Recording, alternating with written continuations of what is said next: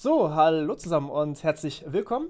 Ich darf hier an meiner Seite jemanden begrüßen, den ihr wahrscheinlich schon sehnsüchtig erwartet habt. Und zwar geht es dieses Mal um den Talk mit Dash, der eigentlich bei der MorphCon hätte stattfinden sollen, jetzt allerdings als separates Video kommt. So könnt ihr euch das auch mal so angucken. Magst du dich kurz vorstellen? Jo, hi Leute, ich bin der Sidem. Äh, ich arbeite seit zweieinhalb Jahren für Dash und äh, ich bin hier, um über Dash zu sprechen. Schönes Thema, ja. Genau. Dann lass uns direkt anfangen. Und ähm, Jo, fangen wir direkt an. Ich habe da nämlich eine Präsentation vorbereitet ähm, und äh, wem der Titel hier bekannt vorkommt, ein elektronisches Peer-to-Peer-Bargeldsystem, das ist im Grunde das, äh, der Titel von dem Satoshi White Paper ähm, ja. auf Deutsch übersetzt. Und äh, da will ich auch drauf eingehen. Also wir reden hier von Bitcoin, aber auch Dash, denn Dash ist im Grunde Bitcoin mit ein paar Veränderungen. Kommen wir kurzen Bitcoin, äh, kommen wir zu einem kurzen Bitcoin-Recap. Ähm, was macht Bitcoin eigentlich so genial? Also das muss man sich nochmal vor Augen führen. Was hat Bitcoin eigentlich so revolutionär gemacht? Wieso haben sich so viele Leute für Bitcoin begeistert? Und das ist hauptsächlich die dezentrale Art. Also man kann, und das hängt alles miteinander zusammen, man kann wirklich Peer-to-Peer, also als eine Person einer anderen Person, egal wo sie auf der Welt ist, Geld, also Werte schicken. Und Ja. man muss niemandem vertrauen, man braucht kein, man braucht keine äh, Zwischenperson, kein Middleman und man braucht keine Erlaubnis, keine Zensur, ist möglich. Und das, das ist das, was diese riesige Revolution verursacht hat. Ja, vor allem ohne, dass man diese Ähm, Person dann auch sehen muss. Das ist halt so, so cool dann auch. Ja, ja.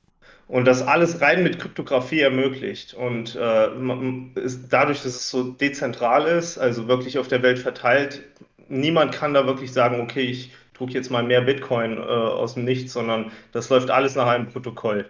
Und das ist äh, eine Revolution wirklich. Das gab es vorher noch nicht. Ganz kurzer Recap, ich würde hier wirklich schnell drüber fliegen. Also ich glaube, die meisten haben deine Serie geschaut äh, zu Ansonsten verlinke äh, ich die natürlich auch nochmal gerne. Ähm, einfach in die mhm. Infokarten gucken, falls jemand noch mehr Informationen zu Bitcoin haben möchte. Mhm. Ja, hier nur ganz schnell, also nochmal, dass man sieht, der Durchsatz von Bitcoin sind sieben Transaktionen pro Sekunde. Das heißt, so viel kann wirklich durchgehen mit der aktuellen Blockgröße. Ähm, das heißt, die Blockchain wächst, wenn wirklich alle Blöcke immer voll sind, um 330 Gigabyte. Äh, nee, sie ist gerade 330 Gigabyte groß. Ich glaube mittlerweile schon 350. Und sie wächst um ungefähr 53 Gigabyte pro Jahr. Das heißt, äh, jede, jeder Knoten braucht immer 50 Gigabyte mehr Speicher pro Jahr. Äh, wenn man das mal vergleicht mit Visa und Mastercard, also Visa ist wirklich äh, der Transaktionsdienstleister, der äh, weitaus, also am allergrößten ist. Ähm, zum Vergleich Visa 6000 pro Sekunde, ähm, Mastercard 3300 und ich hatte mal nachgeschaut, PayPal, ähm, schätz mal, wie viel PayPal hat pro Sekunde Ich würde im so Vergleich. 100 bis 200 schätzen. Ich glaube, Visa und Ja, Mastercard sind ziemlich gut. mehr. Ja? Ja, ziemlich gut. Es sind, glaube ich, 300 gewesen, Ja, aber okay. ziemlich nah dran, ja. Heftig. Nur das Das heißt, so. Visa und Mastercard haben einfach so mehr als das Zehnfache. Das ist schon krass. Ja. Und dann muss man mal überlegen, also wenn man wirklich so einen Transaktionsdurchsatz wie Visa umsetzen will, dann braucht man 69 Terabyte zusätzlich im Jahr. Also für Ja, jeden einzelnen Knoten im Netzwerk. Wenn du 10.000 Knoten hast, dann 10.000 mal 69 Terabyte Speicher im Jahr zusätzlich. Nur um diese, das ist richtig krass. Das, äh, aber ja, wir sind ja noch nicht bei Visa. Ähm, dann äh, ganz kurz, ähm, hier, ich habe angesprochen, Settlement braucht sechs Blöcke in der Regel. Ja, Also man soll genau. sechs Blöcke warten, um Eine sich Stunde wirklich halt. sicher zu sein. Das Hm. ist halt auch so ein Problem, was dann bei Visa und Mastercard halt auch angenehmer ist, ähm, Mhm. weil man da halt quasi sofort eine Bestätigung hat, weil man ja einfach nur in der Organisation sagt, dass man was überwiesen hat und dann ist es schon da. Mhm. Und genau so, äh, warum ist das eigentlich so mit dem Settlement? Äh, es gibt sogenannte Orphan-Blöcke, also verwaiste Blöcke. Gründe dafür kann, kann sein Zufall. Also zwei Männer haben zufällig äh, zur selben Zeit denselben Block gemeint, also nicht denselben Block, aber zur selben Zeit einen Block gemeint, auf Ja, derselben Höhe. Und äh, das kann dann dafür sorgen, dass einer von denen äh, ja, verwaist wird. Und dann gibt es auch die Absicht, ähm, wenn wirklich äh, ein Miner heimlich äh, 51, mehr als 51 Prozent äh, der Hashpower hat und dann äh, Blöcke meint, aber sie nicht sofort veröffentlicht, ja. sondern sie einfach nur für sich behält und dann seine eigene Kette heimlich schmiedet und dann irgendwie nach zehn Blöcken ähm, oder nach fünf Blöcken diese dann äh, veröffentlicht, alle auf einmal und damit äh, alle anderen ähm, Blöcke auf der ähm, veröffentlichten Kette, diese ja. dann äh, sozusagen orphaned. Und äh, damit könnte man zum Beispiel eine Double Spend Attacke durchführen als äh, Miner mit 50, über 50 Prozent. Genau. Und ja, das wird halt exponentiell schwieriger, äh, je länger die Kette wird. Also je, je länger man wartet mit einer Transaktion. Ja, also dieser Angriff meinst du? Ja. Mhm. Das Problem ist halt auch, wenn du, ähm, wenn du jetzt sagen wir mal, wie bei Bitcoin am Anfang halt ein paar wenige Miner hast, die nur auf der CPU meinen und dann kommt halt so ein riesiges Netzwerk, irgendwie so eine Lagerhalle mhm. mit äh, 100 Grafikkarten drin und die sind halt gleich die 51%, dann ist dein ganzes Netzwerk von der Währung halt schon wieder unsicher und deswegen braucht man halt auch diese ja. Massen an, ähm, an Minern teilweise. Mhm. Ja, das ist, äh, das, das hat auch damit zu tun, dass, ähm, also man, man muss aus der Perspektive schauen. Bei Bitcoin, äh, Bitcoin als First Mover sozusagen, ähm, Bitcoin war zuerst da und der Wettbewerb findet immer am Rande der Technologie bei Bitcoin ja. statt.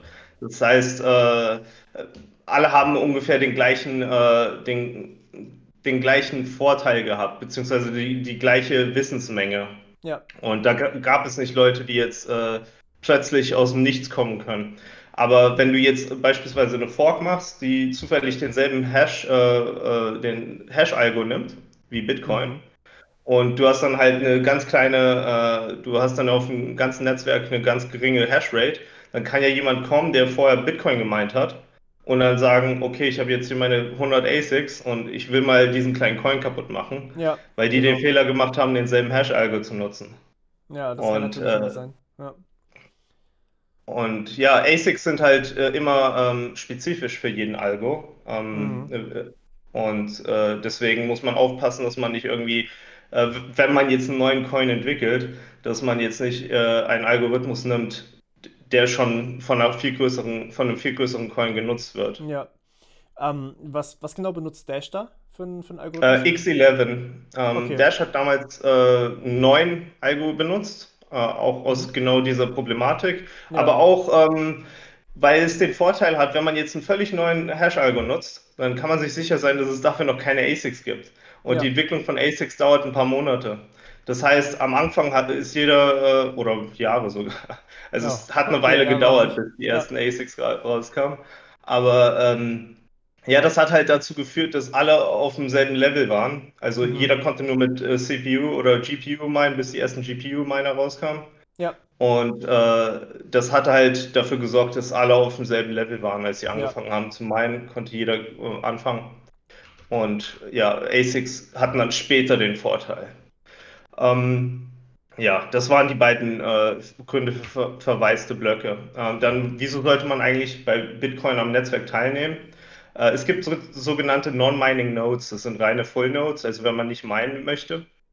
Ähm, wenn man sich das Satoshi White Paper, White mal durchgelesen hat, dann sieht man, dass äh, Satoshi äh, die Person, die Entität oder die Gruppe davon ausging, ähm, dass alle Knoten, am Net, die am Netzwerk teilnehmen, äh, wirklich meinen, äh, ja, was heute nicht der Realität CPU, ne? entspricht. Ne? Ja. Ja, ja, mit CPU. Der hat das auch, der hat auch seinen Proof of Work, hat er auch One CPU, One uh, Vote genannt, wenn ich ja. das richtig erinnere, wenn ich mich richtig erinnere. Und ähm, das heißt, ähm, dieses Mine, das dient der Sicherung des Netzwerks, oh, weil je mehr Mine, desto schwieriger wird es für eine einzelne Entität, äh, 51% der Hashrate zu erlangen. Ja. Oder mehr. Und äh, deswegen wird halt diese Sicherung, dieses, dieser Mehrwert für das Netzwerk, wird auch entlohnt mit dem Block Reward.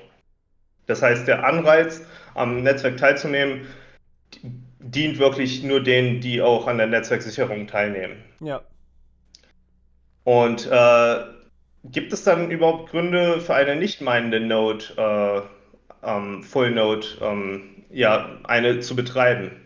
Und da gibt es schon Gründe. Also man könnte sagen, hier vielleicht gewährleistet sie die Dezentralität, weil Full Nodes, ja, sie validieren auch Transaktionen und sie leiten Transaktionen weiter. Und man kann auch sagen, okay, wenn man unbedingt einen eigenen vertrauenswürdigen Knotenpunkt unbedingt haben will, ich meine, es gibt SPV, also Simplified ja. Payment Verification. Da ist es, also wenn man da, da eine. So ein bisschen schwierig, ne? Ja, ein bisschen, ja. aber selbst mit Blumenfiltern kann man die Privatsphäre da ein bisschen sichern, ne? Ja. Ähm, also die meisten Exchanges, die meisten Payment Service Provider, die haben schon ihre eigene Node laufen. Oder die nutzen irgendwie einen Paid Service. Aber es gibt schon Gründe. Also es, viele nutzen ihre eigene äh, Full Node, aber in der Regel kann man eigentlich äh, nicht meinende Full Nodes äh, als Civil-Attacke betrachten. Und was das genau ist, also werde ich äh, nachher nochmal genauer erklären, aber ähm, im Grunde heißt es, du hast hier ganz viele Knoten und Proof of Work ist im Grunde eine Civil-Sicherung. Ne? Okay. Es sorgt dafür, ja. solch Civil, Civil werde ich nachher noch erklären, aber äh, Proof of Work ist eine und Full Nodes meinen nicht, also sie betreiben kein Proof of Work und dementsprechend äh, ist es eine Civil-Attacke, weil die sagen, ich habe diese Version und sie signalisieren dem Netzwerk, sie haben jene Version vom Netzwerk, also von, von der Full Node, ja. vom Knoten. Und somit könnten die, äh, könnte ein äh, böser Akteur sagen, hier, ich habe eine Mehrheit der Knoten, die alle zwar nicht meint, aber die alle signalisieren, ich präferiere Version X über Version Y. Ja, genau. Äh, das wäre zum Beispiel. Und zudem sind sie auch sozusagen das schwächste Glied äh, ähm, im Netzwerk. Wenn ähm, ein Block propagiert im Netzwerk, dann wird, das, äh, wird dieser Block, beziehungsweise die auch Transaktionen werden durch äh, alle Knoten äh, propagiert. Und äh, Miner haben ja einen Anreiz dafür, dass sie gute Hardware haben, weil die werden ja auch bezahlt dafür. Richtig, ja. Full Nodes sollen gerade so laufen. Also sie sollen gerade so äh, die Payments und so äh, anzeigen und verifizieren. Das heißt, sie werden nicht entlohnt und da gibt es keinen großen Anreiz, immer die Top-Hardware zu haben. Bei meiner willst du immer die Top-Hardware, weil du willst das größte, äh, die größte Hashrate aus dem rausholen. Genau, und das heißt, eben Block Rewards erzeugen. Aber Full Nodes brauchen ja mhm. einfach nur Speicherplatz für die, für die Chain dann. Genau, und das hat halt den Nachteil, dass äh, sie vernachlässigt werden können. Und äh, wenn du ein schwaches, äh, einen schwachen Knoten im Netzwerk hast, dann ist es wie ein Hindernis im Grunde, dass eine Nachricht wirklich propagiert wird. Das heißt, sie können wirklich das Netzwerk verlangsamen. Also, mhm. Äh, ja, und ich meine, also da müsste ich nochmal genauer nachschauen, aber ich habe auch mal gelesen, dass äh, Netzwerke dass es bei Netzwerken so eine optimale Anzahl an Knoten gibt. Dass okay. wenn du zu viele Knoten hast, dass es zu lange dauert, bis eine, äh, bis eine Information oder bis ein Konsens sich findet in dem Netzwerk. Ähm, und also bei normalen, äh, ähm, bei Weil dem normalen, ja. Weil du dann natürlich auch alles propagieren musst, immer an alle Nodes dann. Ja, genau, ja. Mhm. genau. Und wenn dann viele davon schwach sind, ähm, mhm. dann wird es umso langsamer. Ja, klar. Gut.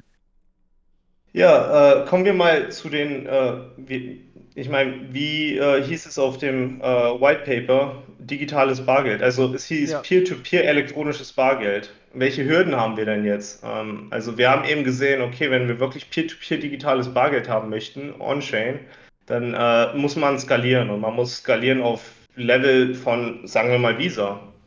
Und das ist unheimlich schwierig. Weil wir haben ja gesehen, wie viele Terabyte an zusätzlichen Daten man da pro, Monat, äh, pro Jahr braucht.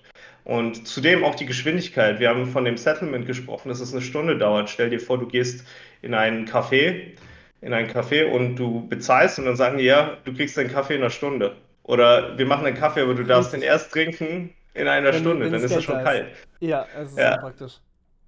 Idealerweise möchtest du das äh, sofort äh, ähm, sofort trinken können und äh, der äh, Verkäufer sollte idealerweise sofort eine Sicherheit haben, dass er das Geld auch bekommen hat oder ja. sie. Ähm, ja, zudem auch die Gebühren.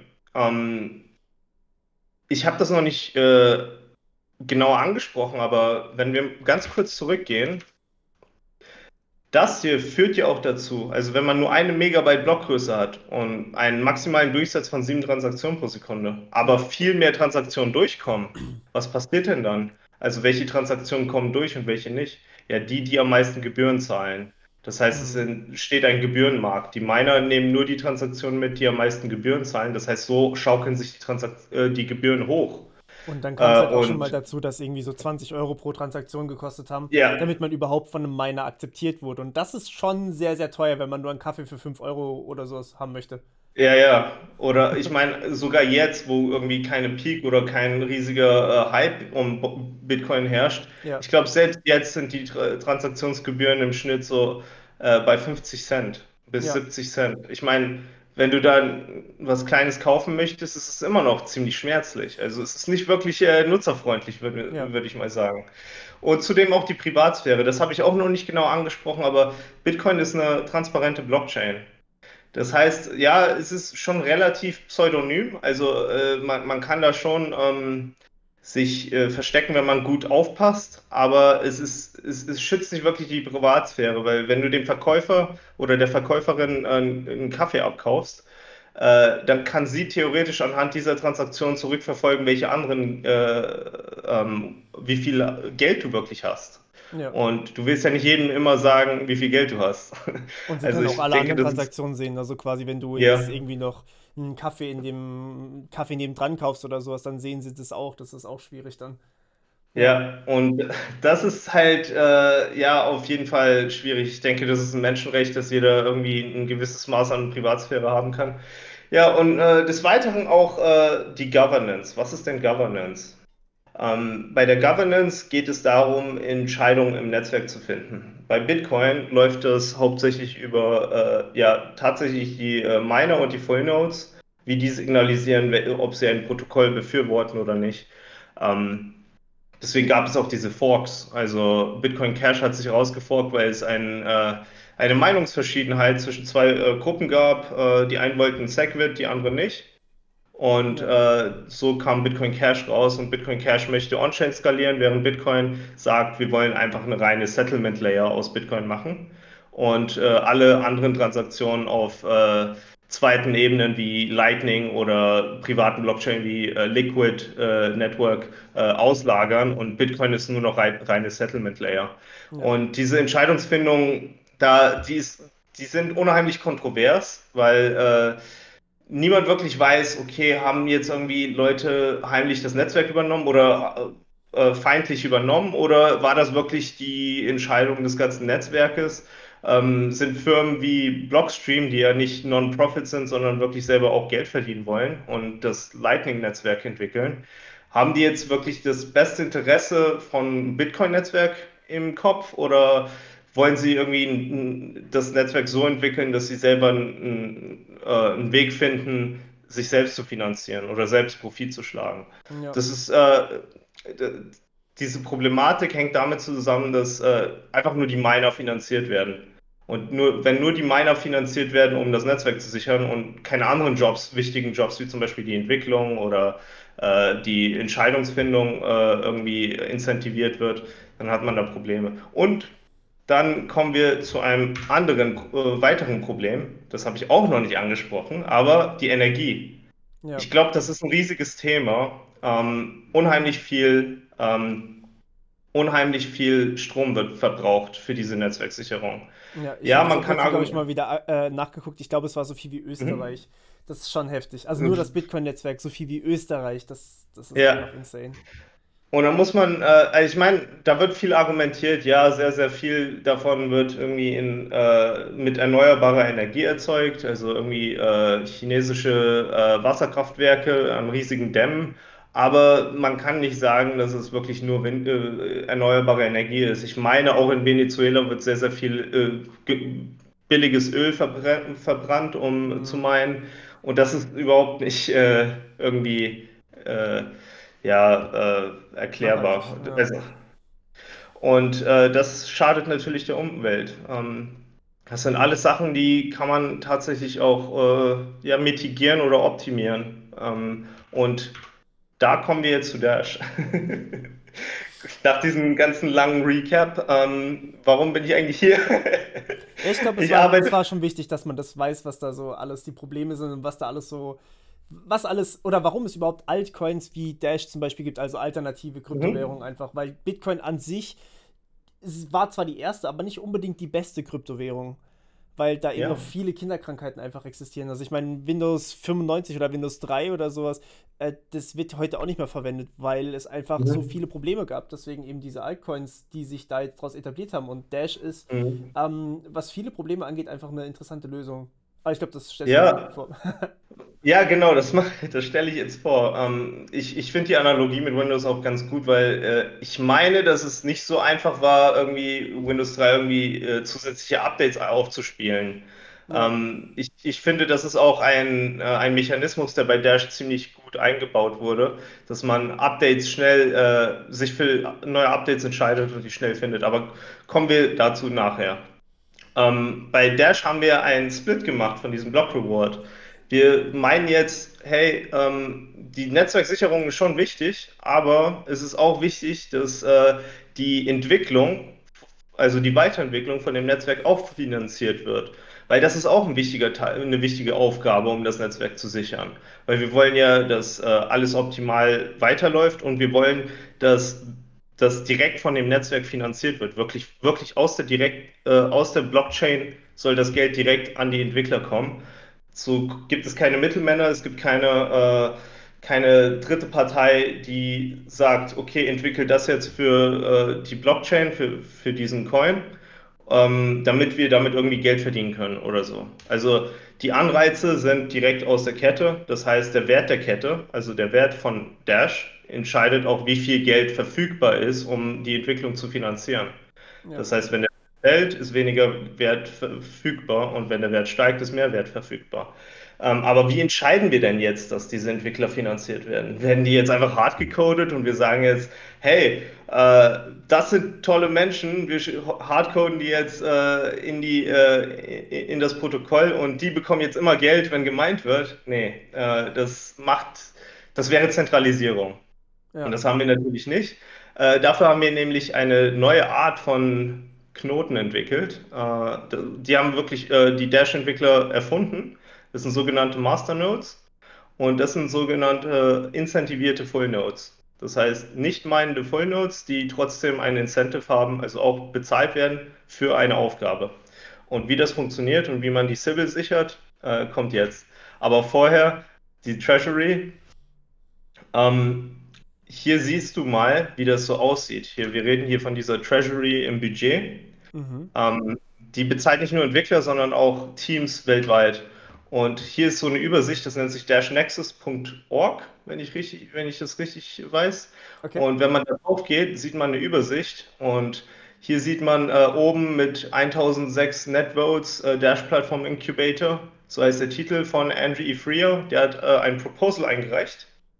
Und sein Proposal war, gib mir ein bisschen Geld. Er, er ist ein vertrauenswürdiger Typ, der hat schon mal für äh, Dash gearbeitet. Und gib mir ein bisschen Geld und ich werde Bounties erstellen. Also sozusagen Bughound Bounties oder, ähm, oder äh, entwickelt Tools oder Dapps oder was auch immer. Und ich werde das an die verteilen, die äh, ein Produkt geliefert haben. Und das Netzwerk hat abgestimmt und hat gesagt, ja, er soll das Geld bekommen, um diesen äh, Incubator ähm, zu finanzieren. Dann gibt es hier Dash Core Group Compensation, das ist die Hauptentwicklergruppe. Die hat auch eine beachtliche Menge äh, angefragt. Äh, 2663 Dash. Und äh, hier sieht man auch, das Netzwerk hat Ja gestimmt und nur 36 haben hier Nein gestimmt. Also man sieht, mit den Stimmen von dem Netzwerk wird entschieden, wer Geld bekommt und wer nicht. Und jeder kann so ein Proposal einreichen. Also ich, ich werde durch so ein Proposal finanziert. Ähm, du könntest auch ein Proposal einreichen, sagen, ich mache XYZ. Ähm, oder du wirst halt von äh, einem, äh, ja, jeder kann äh, hier ein Proposal einreichen, äh, wenn das Netzwerk findet, dass dein Proposal, also dein Vorschlag wertvoll ist oder das Geld wert ist, das du ja. verlangst dann wird das direkt aus der Blockchain, also das ist ein sogenannter monatlicher Superblock. Aus diesem Superblock wird Geld an deine Adresse geschickt. Das ist schon cool. Und, ja, und das, das verinnerlicht auch genau dieses Konzept, ähm, wenn die Kette Mehrwert ist, also wenn, wenn, wenn man wirklich äh, Werte liefert, also wenn man ähm, wenn man das Netzwerk verbessert mit seinem Proposal und damit den Wert des Netzwerks erhöht, dann ist im nächsten Zyklus natürlich mehr Wert verfügbar, mehr Kaufkraft. Ähm, Also gute Proposals machen das äh, Netzwerk wertvoller und somit ist mehr Budget verfügbar im nächsten Zyklus. Und das mhm. ist so ein positive Feedback Loop. Klar, ähm, Wie und dadurch bei den Full Notes, müssen die alle abstimmen oder können die einfach auch mal nicht Das kommt. Ja, ah, das müssen sie nicht. Okay. Ja, aber müssen sie nicht. Ähm, hier ganz kurzer Überblick. Wir haben wirklich weltweit Teams, die dadurch finanziert werden. Wir haben in Japan welche, in, äh, in den Philippinen. Hier Dash Embassy Dach, da arbeite ich für.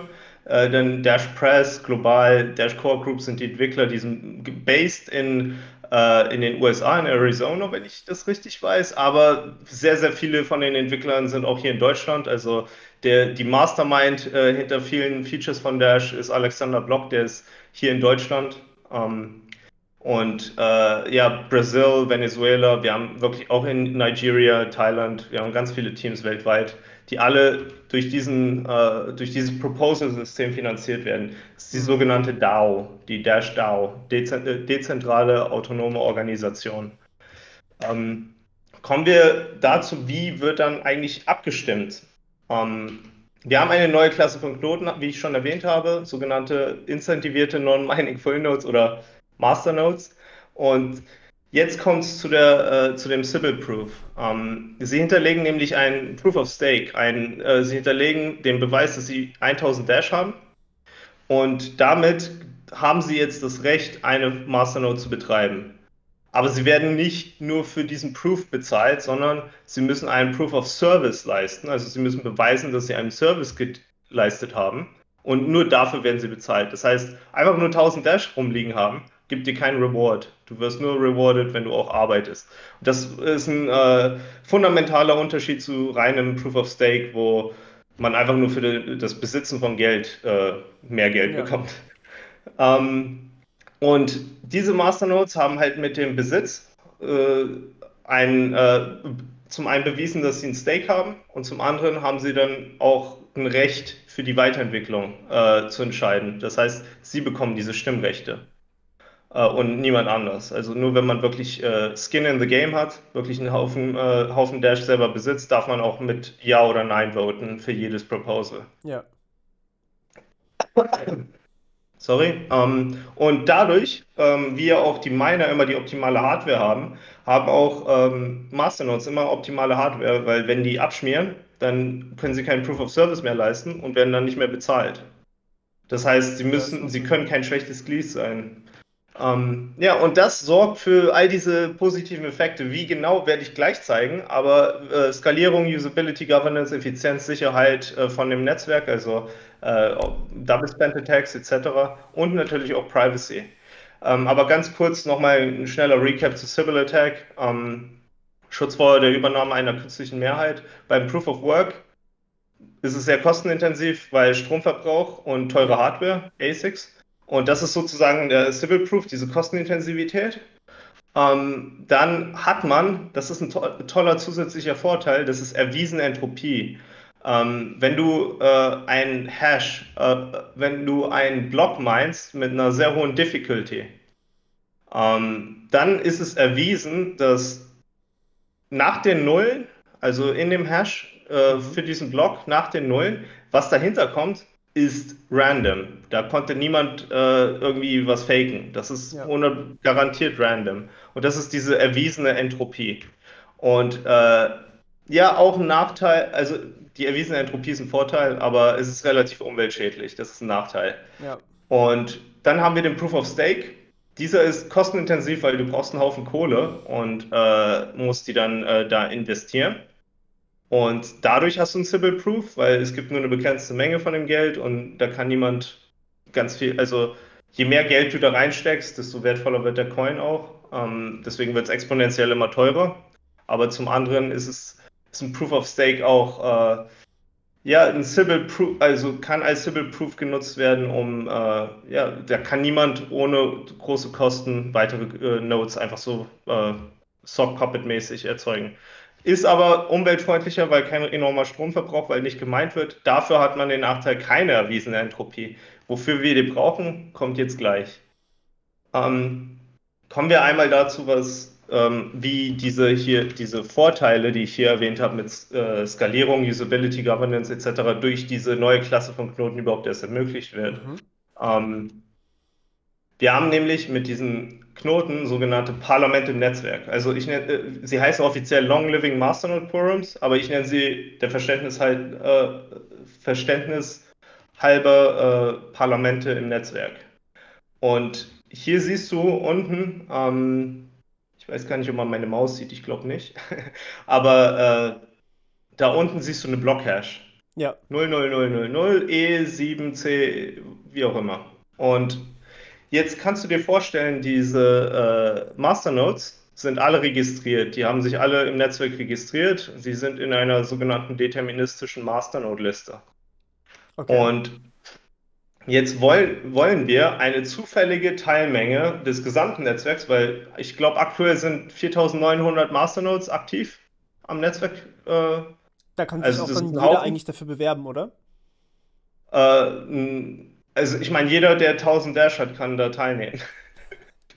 ja, okay. Äh, also ist, niemand, niemand ist irgendwie äh, verhindert oder niemand, niemandem wird verboten, da teilzunehmen. Jeder kann, aber man braucht halt 1000, äh, 1000 Dash. Aber man muss sich nicht dafür registrieren dann auch. Also man gibt jetzt nicht irgendwie dann persönliche nee, Daten oder nee. sowas ab, sondern man wird da einfach Nein. in diese Liste eingetragen. Ähm, ja, ich meine, wenn du deine Masternode hochfährst, dann wirst du in diese Liste, die ist auf der, die ist on-chain.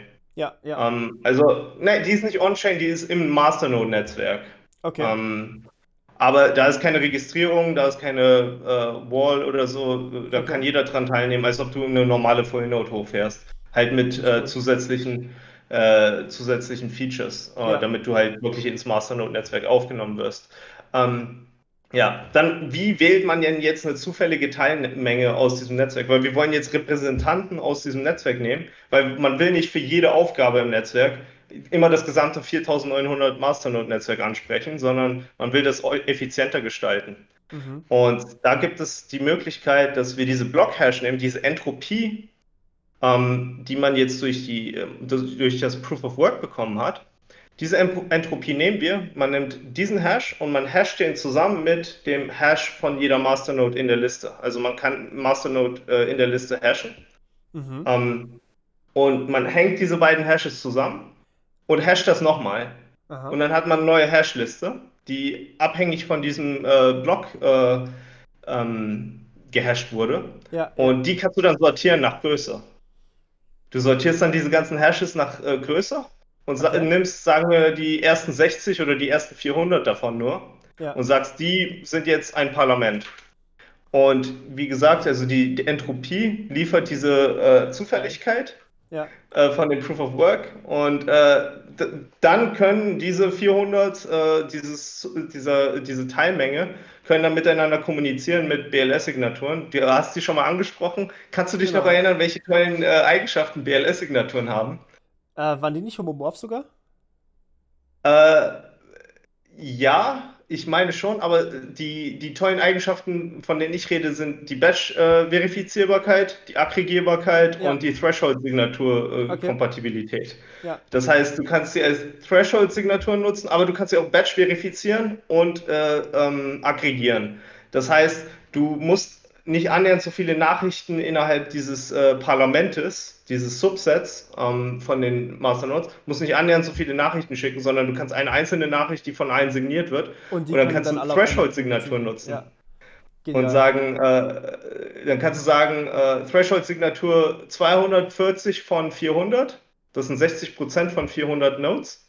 Ähm, wenn 60% erreicht sind, dann ist die Signatur valide mit Thresholds. Ähm, Genial, ja klar, dann brauchst du auch nicht die Zustimmung von allen, sondern eben nur von 60 Prozent. Mhm. Genau, genau. Und das ist auch bei 400 von äh, 400 von äh, 240 von 400 in einem Netzwerk von 4900 Nodes. Ich glaube, ich hatte mal ausgerechnet, wie hoch die Wahrscheinlichkeit ist, dass ein Attacker mit, sagen wir mal, der besitzt jetzt aus irgendeinem Grund 5% oder sogar 50% der Knoten, sagen wir mal 50%. Ja selbst dann die Wahrscheinlichkeit, 240 von 400 zufällig gewählten äh, Nodes zu besitzen, ja. ist äh, 0,0123 Prozent. Und dazu müsste er also 50 Prozent innerhalb des Master-Quorums, äh, Masternode-Quorums haben. Nicht nur im, äh, um 60 Prozent. Also dieses Quorum äh, sagt, du musst 60 Prozent, ja. 60 Prozent müssen zustimmen. Ja. Und das heißt, diese, diese, dieses zufällige Auswählen sorgt für eine unheimliche äh, ja, Sicherheit schon. Ja, also man, man kann sich ziemlich sicher sein, dass sie das Netzwerk wirklich äh, repräsentieren. Ähm, gut, dann Proof of Service wird durch äh, die. Ach ja, genau. Und sie werden nur bezahlt, die Knoten werden erst bezahlt, wenn sie wirklich immer an diesen Quoren erfolgreich teilgenommen haben. Das heißt, wenn sie quasi abstimmen, dann kriegen sie was dafür. Mhm, genau. Also sie kriegen nicht direkt was dafür, sie werden sozusagen als valide ähm, vermerkt. Und wenn sie nicht daran abstimmen, werden sie bestraft. Und okay. äh, wie genau die, ich, ich glaube, ich kann, ich werde in der Präse nicht erklären, wie genau diese Bezahlung abläuft, aber das kann ich mal schnell erklären.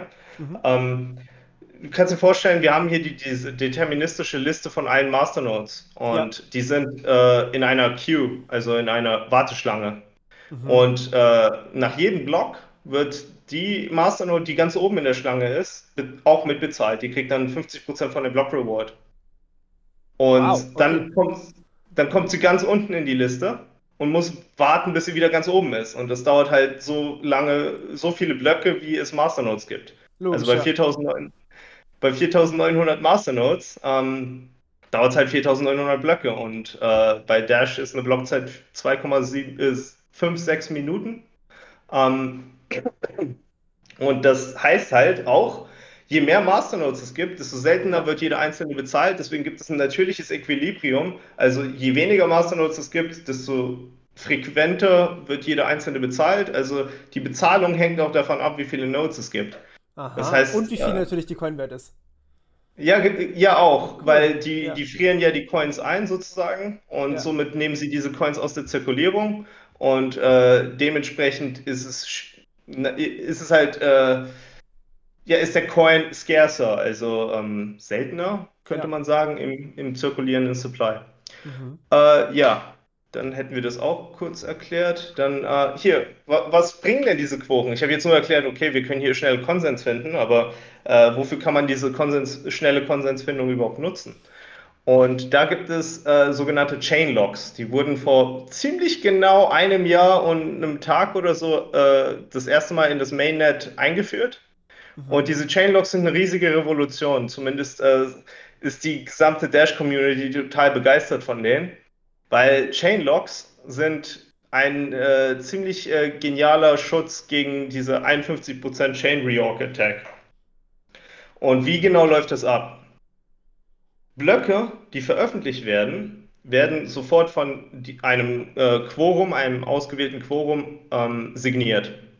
Das heißt, ein Quorum mit vier, äh, 400 Masternodes äh, findet, sieht einen Block und fang, äh, die fangen alle an zu signieren und sagen, okay, wenn dieser Block die Threshold erreicht hat, dann wird eine äh, Chainlock-Signatur von uns veröffentlicht. Wir repräsentieren das gesamte Netzwerk mhm. und wenn wir diesen Block signieren, dann werden wir das Protokoll so ändern, dass wir sagen, nicht mehr die, äh, die größte Proof-of-Work-Kette ist äh, die, die akzeptierte Kette, sondern die Kette, die immer signiert wurde am, äh, an der Chain-Tab. Also der okay, neueste. Block, der signiert wurde, ist der akzeptierte. Das heißt, ähm, ein, ein, das Netzwerk äh, validiert sofort den neuesten Block, signiert den und wenn die sich äh, alle zustimmen, dann wird dieser anerkannt als die Spitze und die 51%-Attacke, wo jemand heimlich meint, die ist einfach so ziemlich unmöglich jetzt. Klar, weil, weil du noch 60% je, der Masternodes brauchst. Ja, und nicht nur 60% der Masternodes, sondern du, du ich meine, ja genau, du brauchst, du brauchst den, mindestens... Du brauchst auch den Zufall dazu dann auch noch. Ja, auch den Zufall. Und 60% der Masternodes ist, ist eigentlich unmöglich. Wenn jetzt ein Angreifer an, anfängt, Dash zu kaufen, es sind bereits mehr als 50% äh, aller Coins, die gerade zirkulieren, sind bereits schon äh, in Masternodes. Das heißt, du kannst nicht so viel Dash kaufen, wie äh, um 60% zu erreichen. Du müsstest halt Masternodes ja. abkaufen. Aber du kannst da auch nicht einfach auf den aktuellen Preis gucken und sagen, okay, so viel wird das kosten, sondern je mehr du kaufst, desto teurer wird's. Ne? Ja, natürlich, also, klar, weil die Leute merken, dass verkauft wird. Das ist ja wie am Markt dann auch. Ja, und nicht nur das, ich meine, ich würde beispielsweise meine Dash nicht für den aktuellen Preis verkaufen. Und mhm. viele andere denken auch so. Manche Leute sagen, okay, ich verkaufe jetzt, aber viele ja. würden für den aktuellen nicht verkaufen. Viele würden sagen, ich verkaufe erst ab zehnmal so viel oder hundertmal ja, so viel. Und äh, dementsprechend ist es auch nicht äh, realisierbar. Viele Masternode-Owner würden ihre Masternodes nicht verkaufen. Ja. Ähm, und ja, somit haben Miner, also Miner werden jetzt nicht betrogen oder so. Sie haben jetzt nur den zusätzlichen Anreiz, sofort zu veröffentlichen. Sie wollen jetzt ihre Blöcke, die sie gemeint haben, sofort dem Netzwerk zeigen, bitte signiert, bitte signiert. So. Natürlich, klar. Anstatt, ja, also äh, anstatt so heimlich eine dicke Kette zu äh, schmieden äh, und dann später zu kommen, ha, die andere Kette äh, kann jetzt weg und ja. ich kann Double Spend Attacke durchführen. Ähm, das wird verhindert. Also eine heimliche Chain Reorganization wird verhindert anhand der zusätzlichen Sicherung durch das äh, Proof of Service von den Masternodes, die sagen, äh, wir finden immer einen Konsens, was die aktuelle Kette ist. Ja. Das hat nicht nur den Vorteil, dass wir 51% Attacken nicht mehr durchführen können, sondern auch den Vorteil, dass diese Orphaned Blocks viel, viel, viel seltener geworden sind. Also ich glaube, wir haben viel seltener Orphaned Blocks. Das heißt, wir haben eine zusätzliche Sicherheit. Ein Block, äh, wenn deine Transaktion in einem Block von Dash ist, kannst du dir mit einem Chainlock drauf, kannst du dir hundertprozentig äh, sicher sein, dass die Transaktion das für immer bleibt. Ja. ja. Das heißt, du musst quasi nur noch warten, bis der Block signiert wurde. Und das dauert mhm. im Schnitt wahrscheinlich so ungefähr drei Minuten, weil es drei Minuten oder maximal drei Minuten, weil es halt alle drei Minuten ja. ungefähr einen Block gibt, der ja, fertig signiert dauert ist. dauert ein bisschen länger. Ja, genau. Ja. Also manchmal dauert es auch fünf oder sechs Minuten. Also das ist total volatil, aber ja. Ähm, aber das, das ist immer noch lange. da kommen wir aber gleich zu. Ja. Ähm, und was, was, haben wir denn jetzt auch dafür, äh, davon? Ähm, wir haben weniger Stromverbrauch. Wie denn jetzt weniger Stromverbrauch? Ähm, naja, jetzt ist es nicht mehr notwendig, dass wir die Masternodes, äh, die, die Miner, immer noch so viel bezahlen. Ich meine, äh, eigentlich äh, ist das Netzwerk ähm, ziemlich sicher auch mit einer niedrigeren Hashrate, weil das Einzige, was wir jetzt brauchen, ist diese Entropie, die wir durch die Hashwerte haben. Ja. Äh, weil die Entropie brauchen wir, um die Quoren zu formen.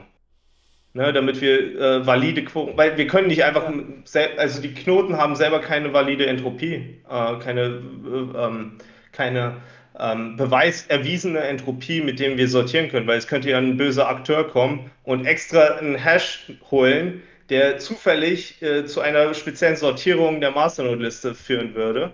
Und diese Sortierung sorgt dafür, dass seine Masternodes alle oben sind in der Liste okay. und ausgewählt werden. Das heißt, deswegen brauchen wir diese erwiesene Entropie, eine Entropie, die nicht gefälscht werden kann, ja. ähm, um wirklich eine äh, Sicherheit zu haben, dass diese, äh, ähm, dieses Quorum wirklich zufällig ausgewählt wurde. Aber ähm, diese reine ähm, diese reine Entropie erfordert nicht äh, annähernd so viel Strom wie äh, die reine Netzwerksicherung alleine. Ja, ja. Das heißt, wir könnten jetzt sagen, äh, wir geben den Minern weniger Geld. Und also dadurch nicht mehr fünf... insgesamt weniger Miner, weil die Miner natürlich nicht mehr so motiviert sind, weil genau. irgendwie gleicht sich das ja aus mit Stromverbrauch versus das, was sie halt bekommen.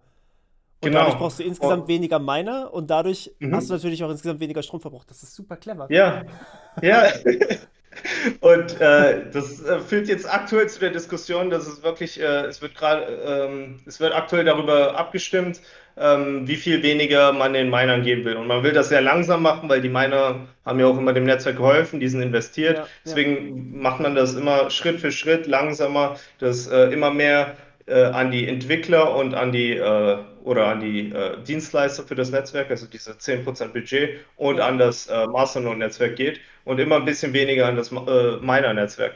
Was nicht unbedingt zum Nachteil ist, weil äh, Miner an sich, das ist jetzt ziemlich ökonomisch, also ich will da nicht zu tief reingehen, aber im Grunde geht es dahin, dass äh, weniger Strom, äh, Stromverbrauch finanziert wird und mhm. mehr ja. der, bei derselben Netzwerksicherheit. Ähm, okay, aber hier immer noch, ein Block dauert immer noch lange und wir wollen, dass es dass man das Geld sofort hat, ne? Und ja. man will, dass man am besten auch ohne Block sofort das Geld wieder ausgeben kann. Und da gibt es eine neue, äh, eine weitere, äh, ein weiteres Feature, das sind sogenannte Instant Locks. Das heißt, wenn Transaktionen im Mempool reinkommen, dann kann so ein Quorum diese Transaktion sofort äh, validieren und sofort signieren und sagen, diese Transaktion ist jetzt festgehalten und die ist permanent. Also ja. die ist, die ist irreversibel. Und wenn die signiert sind, können diese Transaktionen vom Netzwerk sofort als, äh, ja, als durchgegangen betrachtet werden. Das heißt, ich kann dir Geld schicken und du kannst das Geld sofort weiterschicken, als ob es deins schon ist. Weil es deins schon ist. Das Netzwerk hat sofort einen Konsens dank dieser, äh, dank dieser äh, Signierung, dieser Quoren. Und die kann sofort sagen, dein Geld ist da, du kannst es weitergeben und Einfach wir können dir garantieren, dass es in einem Block aufgenommen wird. Es ist halt nur noch nicht im Block drin, aber es ist auf jeden Fall garantiert, ja. dass es irgendwann in einen Block reinkommt. Ja. Geil. Weil ja. wir diese incentivierten Knoten haben, die wirklich einen äh, tollen Überblick über den Mempool haben und ja. sofort sagen, hier, äh, lass uns die Transaktion angucken, Quorum schnell signiert, zack, äh, ist validiert, ist eingeloggt und äh, das schließliche Mining wird garantiert und somit äh, können, also Leute können ja auch einen Double Spend ausführen, ne? Ja, ja, ja. Also sie können versuchen, hier, ich zahle jetzt mehr Gebühren und versuche jetzt einen Double Spend auszuführen. Ähm, das wird sofort abgelehnt, weil die signierte Transaktion ist die einzige, die valide ist, egal wie die Gebühren Richtig. sind. Ja, und, und äh, das die, Transak äh, die, die, Transaktionsgebühren müssten ja auch, eigentlich auch runtergehen, weil du hast ja ähm, eigentlich keinen Aufwand, außer eben durch die Quoren. Und dementsprechend ja, kannst du ähm, eine fixe Transaktionsgebühr setzen. Ja, genau. Also äh, ich meine, die, die Knoten äh, haben ja auch äh, einen, begrenzten, einen begrenzten Speicher. Ja. Aber sie sind incentiviert äh, mit Wachstum, mit organischem Wachstum des Netzwerks sind sie incentiviert, weil sie wollen ja nicht abschmieren. Wenn ja. der Speicher voll ist, schmieren die ab. Sie wollen äh, halt, und sie wollen halt auch immer an den Quoten teilnehmen können, weil sie sonst nicht mehr bezahlt werden. Und äh, das sorgt halt dafür, dass bei organischem Wachstum, also wenn wirklich äh, der Mittelwert der durchschnittlichen Transaktion immer äh, wächst, dass diese Knoten sich auch upgraden müssen, weil sonst können sie nicht mehr mithalten und nicht mehr bezahlt werden. Und äh, bei 1000 Dash Investment willst du auch die Kohle wieder rauskriegen. Ähm, das sorgt halt dafür, dass äh, das Geld sofort wieder ausgegeben werden kann. Als ob ich dir einen Schein in die Hand geben kann und du kannst diesen Schein wieder ausgeben, halt in digital ohne Mittelmann, ohne Visa, Kreditkarte, ohne Bank, ohne irgendjemand. Also wirklich Peer-to-Peer -peer wie Bargeld, nur in digital. Ja. Und ja, äh, und das ist das Geniale daran. Aber jetzt kommt immer noch die Frage, aber was ist denn jetzt mit der Privatsphäre? Ähm, wird, ich meine, dadurch, dass es digital ist und es ist auch eine transparente Blockchain wie, wie Bitcoin, äh, können dann nicht Leute auch verfolgen, wie, äh, wo ich Geld ausgegeben habe? Ja, könnten sie, wenn, wenn man nicht äh, sagt, okay, ich will jetzt eine private Transaktion ausführen. Und schau dir mal diese beiden Transaktionen an, hier Standard- und Mixing-Transaktion. Ja. Und äh, was wir bei Dash haben, ist die Masternodes, die äh, ja Coin-Mixing, aber nicht nur einfaches Coin-Mixing, also das ist CoinJoin, ähm, sondern zum einen werden auch Denominationen erzeugt. Also wenn du, keine Ahnung, 12,3 Dash hast, dann wird es ein Zehner, zwei Einser und drei 0,1er gesplittet. Und äh, die werden dann gemixt mit ganz vielen anderen, aber nicht nur einmal, sondern äh, bis zu 16 Mal und immer mit einer anderen Masternode. Geil. Das heißt, äh, es wird gemischt, gemischt, gemischt mit den weiteren Masternodes. Äh, die nächste macht das, die organisiert, die weiß auch gar nicht, wem das Geld gehört hat vorher. Also du äh, schickst das im Grunde immer wieder in neue Adressen von dir selbst, aber niemand weiß, wem die Adressen gehören. Und dieses Mixing ist halt, äh, das macht es so ziemlich, äh, kann man das mal fungibel sagen, aber äh, im Grunde niemand weiß, wem das Geld gehört hat. Also ja. das kann man nicht mehr nachvollziehen. Und das ist halt eine sehr simple, aber gut nachvollziehbare Variante, um äh, die Privatsphäre zu schützen, während man gleichzeitig die Blockchain transparent hält. Weil manchmal willst du auch Transparenz. Stell dir vor, du schickst Geld an eine Spendenfirma, äh, also eine, eine Charity. Ja. Oder ah, deine Steuern, du willst ja auch wissen, wo dein Geld hingeht, oder? Ähm, solche Sachen. Also es gibt durchaus äh, Fälle, wo man eine, Tra eine Transparenz haben möchte. Mhm. Ähm, ja, Teilnehmer geben niemals ihren Besitz über die Coins ab. Also es gibt äh, Coin-Join-Services, die tatsächlich deine Coins nehmen und dann sie dir wiedergeben, aber du musst es denen vertrauen. Hier ja, musst du niemandem vertrauen. Genau, richtig. Mhm. Und das geht auch mit einem Handy mittlerweile. Früher ging das nur mit einer Full Note, aber jetzt kann man das auch mit einer äh, Light Wallet machen. Also Ziemlich cool. Super. Ja, ja. Äh, Dash Electron gibt es dafür. Ah, okay, cool.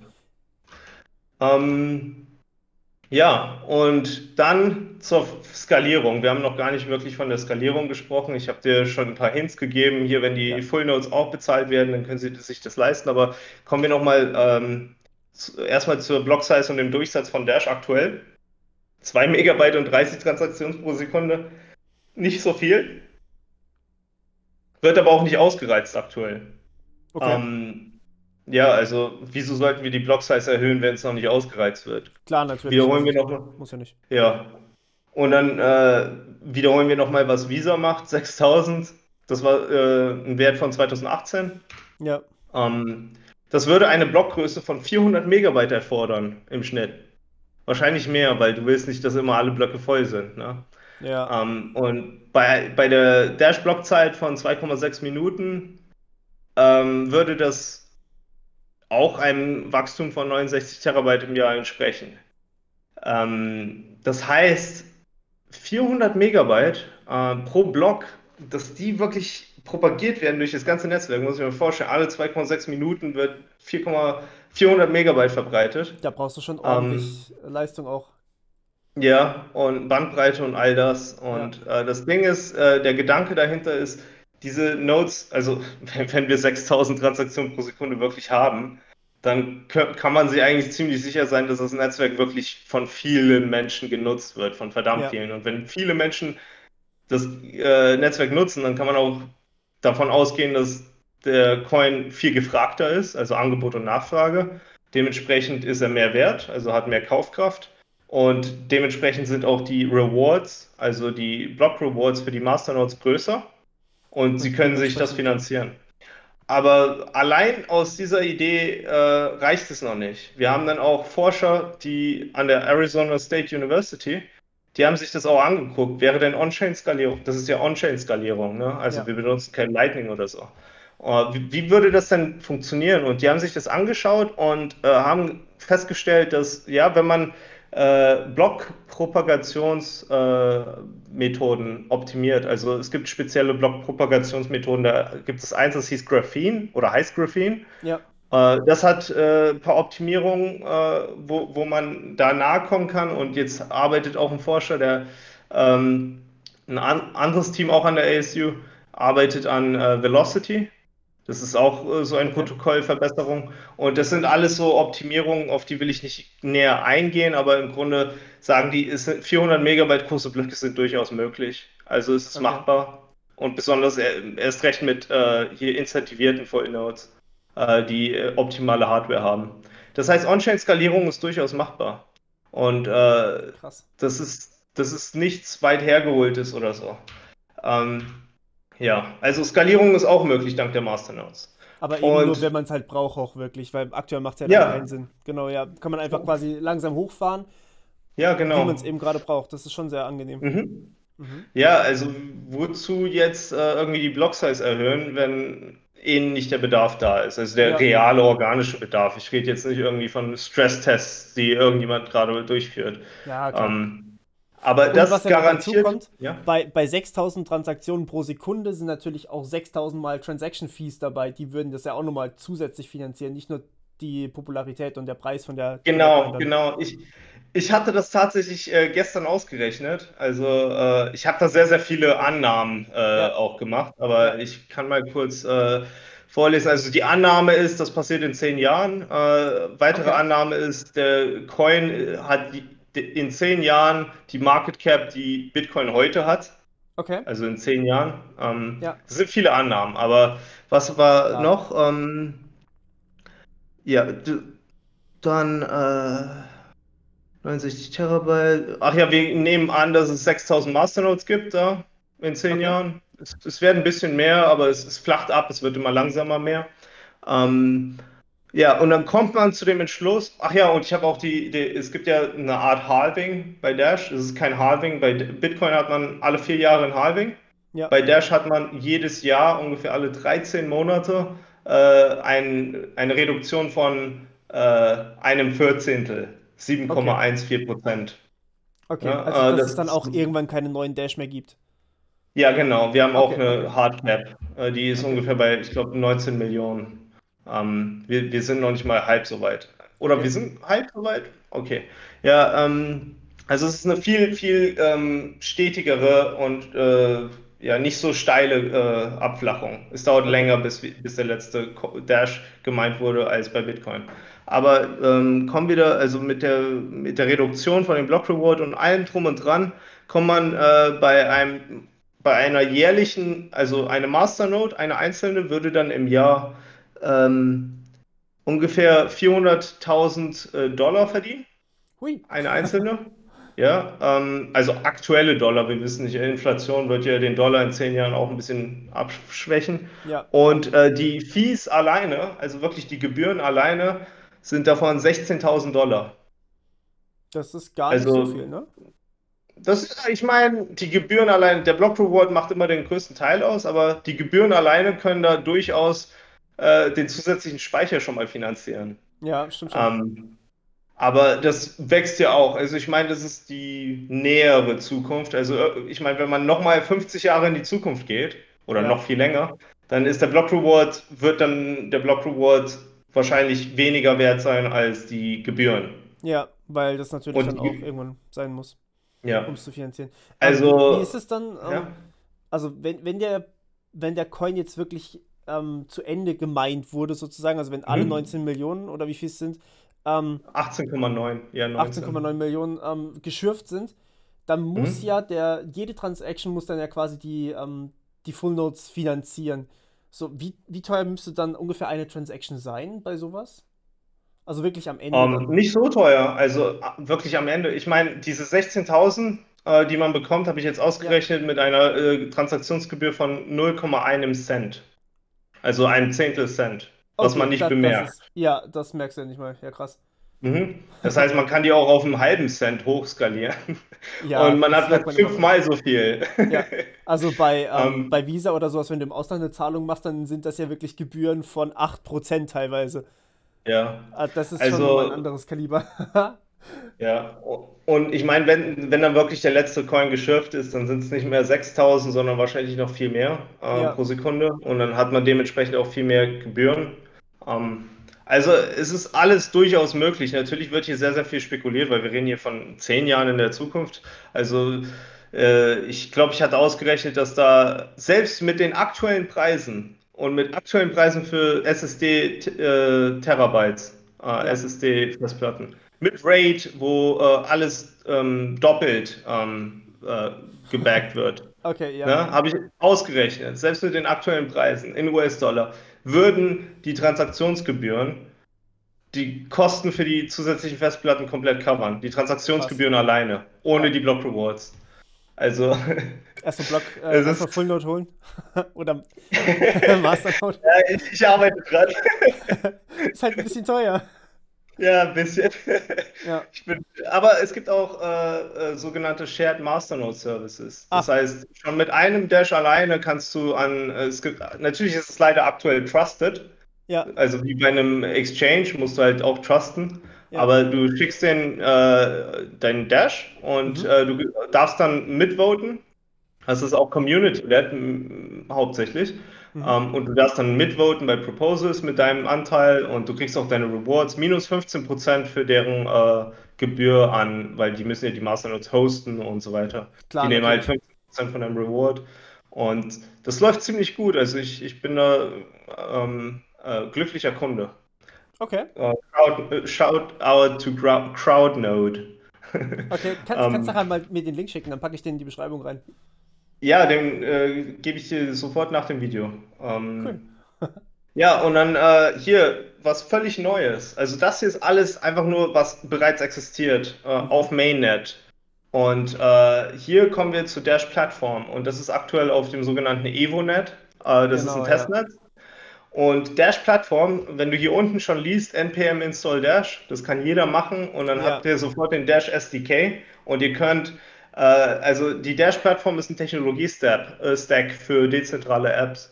Mit dem könnt ihr, äh, und das ist hosted auf diesem incentivierten Masternode-Netzwerk, also es sind, es sind 4900 Knoten, äh, die, äh, die diesen Dienst leisten. Und mit Hilfe von dem kann man Apps entwickeln und äh, Daten auf diesen Apps speichern, zum Beispiel Mhm. Identitätsdaten, äh, ähm, du kannst dein, du, du hast auch mit, mit, Besitz deines Private Keys über deine Daten, hast auch die volle Kontrolle über deine Daten. Du kannst da zum Beispiel verschlüsselt dein, äh, deine Lieferadresse etc. Äh, ja. aufspeichern, einspeichern. Hast dann dezentral selber volle Kontrolle darüber und du kannst es dann ähm, selektiv äh, zum Beispiel jemanden, von dem du gerade was gekauft hast, freigeben. Ja. Und die wissen dann, okay, ich sende an die Lieferadresse. Also das ist wie ein totaler Identity Storage auch. Ähm, mit der DERPI kann man halt auf dieses Netzwerk zugreifen. Äh, das ist die Schnittstelle. Musst dir vorstellen, ähm, es sind immer Quoren aktiv, die äh, eine Antwort äh, ähm, formen für einen äh, DERPI-Request, ein API-Request, als ob ja. du einen zentralen Server ansprichst, aber im Hintergrund hast du wirklich ein Quorum, die Jedes sich Mal. gegenseitig, gegenseitig äh, überprüfen, dass sie auch das Richtige antworten. Also, dass niemand betrügen kann. Ja. Und so hast du den, den, das User Experience von, ähm, von einem zentralen Server, was ja, ja geil ist, ähm, obwohl du mit einem völlig trustlessen äh, äh, Netzwerk kommunizierst. Und ja. so brauchst du auch selber keine eigene Fullnote mehr haben, um Trusted äh, irgendwie die Blockchain abzufragen oder mhm. deine Wallet zu überwachen, äh, ob eine neue Transaktion reingekommen ist. Also du kannst hier alle Blockchain-Abfragen, RPC-Calls, äh, RPC-Calls, ähm, äh, kannst du äh, machen über die DAPI, ohne deine eigene Fullnode haben zu müssen. Das heißt, die wurde, der, der, die, der Bedarf einer Fullnode abgenommen. Ja. Endlich. Und Drive, du, das ganze Netzwerk speichert dezentral Daten, also ähm, äh, Dokumente, die mhm. äh, so, sogenannte Data Contracts. Aber ganz ehrlich, da äh, lade ich alle, die zuschauen, äh, ein, das mal auszuprobieren, auch in die Dash Devs Community äh, vorbeizuschauen. Ähm, leider auch englischsprachig, aber ich, ich bin auch im Morpheus Discord. Ich antworte auch äh, ja. liebend gerne auf alles. Ähm, aber vorher noch zum Fazit, bevor wir zu Dash Discord kommen. Ähm, äh, hier, wir haben jetzt alle Vorteile vom Bargeld auch digital. Wir haben gezeigt, wir können skalieren on-chain. Äh, die Usability, Geschwindigkeit, Gebühren, Privatsphäre. Gebühren sind 0,0, äh, also 0,1 äh, Cent, also ein Zehntel Cent. Also die Geschwindigkeit ist instant, also innerhalb von zwei Sekunden hast du die Kohle. Äh, sogar weniger teilweise. Und du hast die Privatsphäre vom Bargeld. Alles, was du vom Bargeld hast. Ich kann dir einen Geldschein geben, niemand kann das überwachen. Und es ist digital. Also du kannst in Japan sitzen und ich kann dir das Geld schicken, als ob ich den Geldschein in die Hand gegeben habe durch den Bildschirm. Ähm, ja. Und es sind keine Mittelmänner. Und hier haben wir auch die Governance, den Vorteil, dass äh, das Netzwerk wirklich selber finanziert, wer es weiterentwickelt. Und somit gibt es keine äh, Con Conflicts of Interest. Ähm, und die Anreize sind richtig gesetzt. Und des Weiteren haben wir auch dafür gesorgt, dass es unheimlich energieeffizienter ist als reines Proof of Work, weil wir dieses Hybrid-System mit dem Masternode-Netzwerk haben. Ja. Und das ist, äh, das ist zusammengefasst, was Dash so ausmacht und warum ich so begeistert davon bin. Ich glaube, ähm, das kann man definitiv nachempfinden. Das ist schon echt krass. ja, und hier nochmal die Quellen und weiterführenden Links. Ich werde natürlich die Präsentation für alle äh, öffentlich machen und die kann auch jeder kopieren und speichern, wie, wie sie wollen. Hier sind ganz viele Links, also wie die Long Living Masternode Programs äh, definiert sind, die DIPs, das sind Dash Improvement Proposals. Ja. Dann haben wir das Velocity-Protokoll, von dem ich gesprochen habe, äh, Blogpost von äh, Alexander Block, ähm, ja. dem deutschen Entwickler. Äh, Civil Attack Resistance, Shamir Secret Sharing Scheme, das ist diese Threshold-Signatur-Geschichte. Ja. Da ist auch eine tolle Demo dabei. Äh, dann äh, eine E-Mail von Satoshi, wie er, ähm, wie er davon redet, dass er äh, an On-Chain-Skalierung glaubt. Ähm, und äh, ein Mike Hearn, ein ehemaliger äh, Langzeit-Bitcoin-Entwickler, der auch an äh, On-Chain-Skalierung geglaubt ja. hat oder glaubt, der ist noch da, er ist nicht tot. ähm, das Bitcoin White Paper und die Dash-Plattform-Dokumentation. Und hier ähm, das Dash, das, ah, wieso ist das Ding noch da? Kann das weg? Ah, ja, jedenfalls Dash.org schaut da vorbei ja, und dashdevs.org. Ähm, da findet genau. ihr auch Bounties. Jeder kann entwickeln, selber Dash verdienen, also wirklich echte Dash verdienen, wenn man irgendwie Dabs auf dem Testnet entwickelt. Ähm, jeder kann da vorbeischauen. Das ist ein Trello-Board. Äh, man kann sagen, hier, ich möchte diesen Bounty machen. Ähm, Und das ist eine super Art, also ganz ehrlich, Dash direkt zu verdienen ist besser als alles. Also, das ist so cool, über das Internet irgendwie bezahlt zu werden. Ja, und quasi von zu Hause aus um, ähm, arbeiten zu können, wenn du möchtest. Ja. Ne?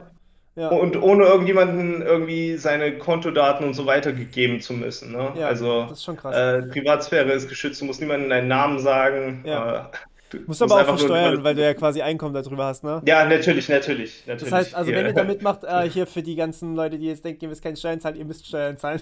Nein, jeder muss Steuern zahlen. Das ist, äh, das ist absolut richtig. Also, äh, wenn man was verdient, dann muss man Steuern zahlen. Ähm, wir haben übrigens auf der dashembassy.org, die, das ist auch äh, die Webseite, wo ich, äh, äh, wofür ich direkt arbeite, ähm, auf unserer Webseite auch äh, einen kompletten Guide zu Steuern, äh, Versteuerung, okay, super, äh, wie geil. man das äh, zeigen muss. Also, ja, weil da das bei Kryptowährungen wirklich kompliziert auch ist teilweise. Also ich habe ja. schon Fälle mitgekriegt, da ist es nicht so gut gelaufen und dann war eine riesige Nachzahlung da und sowas. Da muss man schon mhm. aufpassen. Absolut, Aber, ja. ja, ja. Gut, und das war's. Also vielen Dank.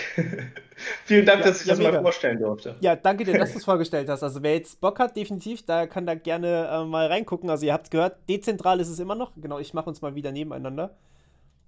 Genau, jetzt. So, jetzt kann ich auch wieder auf den Bildschirm gucken.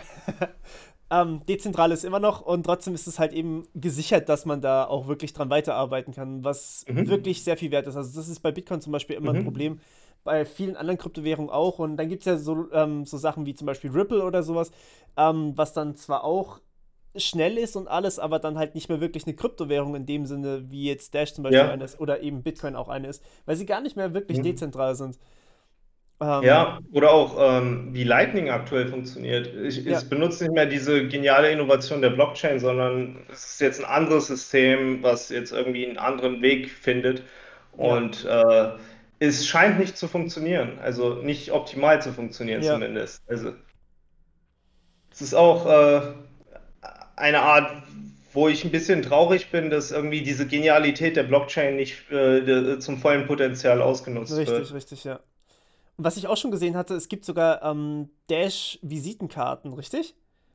Da, da, hatte ich mal irgendwas ja, gesehen, mit denen kannst du dann quasi. Ich meine, die kann ja jeder machen. Ja, gut, im, Ende, im, Endeffekt schon, aber du musst dann halt auch wirklich ähm, die Infrastruktur hinten dran haben, dass quasi, ähm, wenn normalerweise nur EC-Kartenzahlungen ak äh, akzeptiert sind, dann kannst du einfach mit der Dash-Kreditkarte hingehen, dann wird das direkt umgewandelt. Das fand ich auch ziemlich cool. Dass das ja, das sind in der Regel, äh, in den meisten Fällen aber auch äh, Services, die Multicoin sind. Also, ja. das ist leider nicht Dash alleine, ja, aber alle Coins also ähm, die, die machen das, die wickeln das ab. Aber was halt passiert ist, äh, im Hintergrund werden diese Dash sofort verkauft. Ja. Und halt genau. in Euro oder äh, Dollar umgewandelt. Und so wird das dann bezahlt. Ja, aber, aber das ist genial. Eine geniale Schnittstelle. Eben, also da kannst du quasi dann auch direkt in der äh, vor Ort im, im Supermarkt oder sowas einfach mit Dash zahlen. Und es ist völlig egal, in welchem Land du bist. Das ist halt auch echt cool. Ja, total genial. Ähm, ja. Ja, äh, in, in äh, Österreich haben wir auch einen Partner, äh, die nennen sich Salamantex und Salamantex, die machen äh, Payment Terminals. Die bauen okay. Payment Terminals und mit diesen Payment Terminals kannst du am POS, also am Point of Sale, die Dash akzeptieren und die äh, Händler können halt selber entscheiden, will ich, dass diese Dash sofort umgewandelt werden in Euro oder mhm. will ich die Dash behalten? Und äh, ich finde, äh, das ist der beste Weg, äh, wenn wirklich eine Ökonomie sich entwickelt, wirklich ein, äh, ein Kreis, wo Dash nicht sofort verkauft werden, sondern ja. auch den nächsten Schritt gehen, zum Beispiel den Lieferanten von diesen Unternehmen, der akzeptiert dann selber Dash und so weiter. Also ja. wir arbeiten an die volle Adoption. ja, auf jeden Fall ein sehr cooles System. Gut, ähm, mhm. wie machen wir es mit den Fragen? Willst du hier direkt in die Kommentare reingucken oder willst du bei Discord dann ja. die Fragen beantworten? Also ich, ich werde bei Discord und bei den Kommentaren im Video äh, werde ich aktiv äh, zuschauen äh, und jeder, jedermann kann oder jede Frau, je, jeder kann mich jederzeit anschreiben. Äh, äh, ich bin da frei äh, und ich, ich freue mich über jede Frage. Cool. Dann bedanke ich mich vielmals bei dir für, für diesen Talk. Und ja, also ich würde mich echt freuen, wenn da vielleicht auch noch, wenn ich da vielleicht auch mal eure Smart Contracts dann vorstellen kann mit dem NPN.